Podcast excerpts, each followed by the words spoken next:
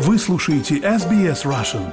Больше интересных материалов на сайте sbs.com.au slash russian. Добрый день, вы слушаете подкаст SBS Russian. С вами Виктория Станкеева. Онлайн-покупки на Facebook Marketplace. С одной стороны, это удобно, быстро и без дополнительной комиссии. Но с другой, всегда есть риск стать жертвой мошенничества. Наш материал о том, как не попасть на уловки мошенников и что делать, если вы уже стали их жертвой. Недавно Юлия купила на Facebook Marketplace поддержанный телефон. Договорилась о том, что продавец отправит телефон сразу после того, как увидит подтверждение об оплате. До этого я купила таким способом еще один телефон, и все пришло без проблем. А, я перевела деньги. Он сказал, что он направляется на почту. Я попросила держать меня в курсе. Через какое-то время он меня просто заблокировал везде и все. До того, как продажа телефона состоялась, Юлия попросила у продавца прислать ей удостоверение личности, и, получив фотографию его ID, она решила, что это обезопасит ее от мошенничества. Однако ее надежды не оправдались. Через э, где-то час-полтора я поняла, что это мошенничество, и пошла сразу в банк, но в банке мне сказали, что они ничего не могут сделать с этим. Юля, а какая была сумма покупки? Сумма была 690 долларов. 690. А профиль этого человека, он был подозрительный или, в принципе, не вызывал вопросов? Не помните? У меня профиль не вызывал подозрений.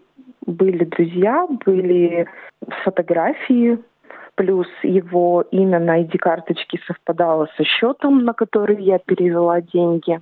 Поэтому я не не подумала, что может что-то прям случиться. То есть, ну, я немножко где-то, да, опасалась, но я решила, что ничего страшного не произойдет, что человек действительно отправит. А в полицию вы не обращались? В полицию я не обращалась, потому что я действительно не вижу в этом никакого смысла. У нас было уже несколько историй и у моих знакомых, когда полиция не бралась даже за гораздо более серьезные дела и гораздо большие суммы. Э, сейчас у моих знакомых идет судебное разбирательство на сумму 60 тысяч долларов. И полиция ничего не делает.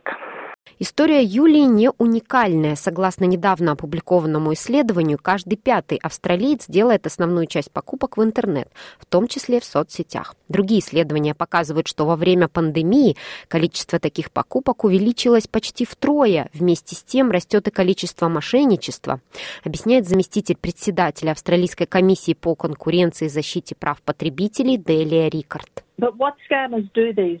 В наши дни мошенники создают поддельные магазины в интернет, в поддельных магазинах, причем все чаще и чаще в социальных сетях. Они рекламируют продукты, часто по очень низким ценам или с такими преимуществами, которые уж слишком хороши, чтобы быть правдой.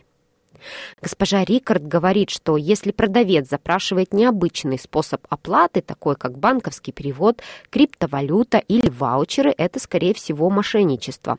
В Юлином случае такого не было. Однако госпожа Рикард предупреждает, что онлайн-мошенники регулярно выдают себя за австралийские организации или за частных продавцов в Австралии, чтобы завоевать доверие покупателя.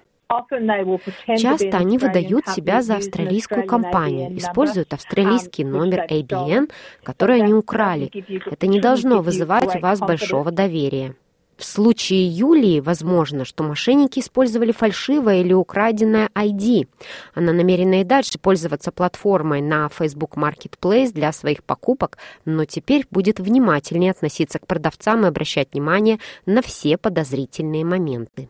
Если у человека только одна позиция на продажу, то есть это либо один телефон, либо еще что-то, и он продает только вот эту вещь, наверное, меня сейчас бы это напрягло. И вот эта вот э, тема с отправкой по почте, наверное, она не очень такая надежная, да? Надежная, да. Поэтому, ну, действительно проверять, потому что ID-карточки и все это, я так понимаю, что это ничего не значит. Сейчас у меня идет разбирательство с банком.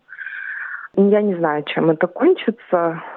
Вот, просто хочется, чтобы кто-то действительно отвечал. Я подавала жалобу на Фейсбуке, никто ничего, ну как бы никто не ответил. И непонятно вообще, кто за это отвечает. Госпожа Рикард советует онлайн-покупателям посетить сайт scamwatch.gov.au, чтобы ознакомиться с распространенными онлайн-мошенничествами, сообщить о них или получить там помощь. Информация доступна на разных языках. В дополнение к веб-сайту ScamWatch у нас есть продукт под названием «Маленькая черная книга мошенничества», которая была переведена на 10 языков сообщества. Доктор Гриммер предлагает людям, не имеющим большой опыт с онлайн-покупками, консультироваться с членами своей семьи или друзьями, чтобы они могли помочь убедиться, что продавец и платформа для покупок, на которой он находится, заслуживает доверия. Материал подготовлен Виктория Станкеева и Дейли Спол из новостной службы СБС. Хотите услышать больше таких историй?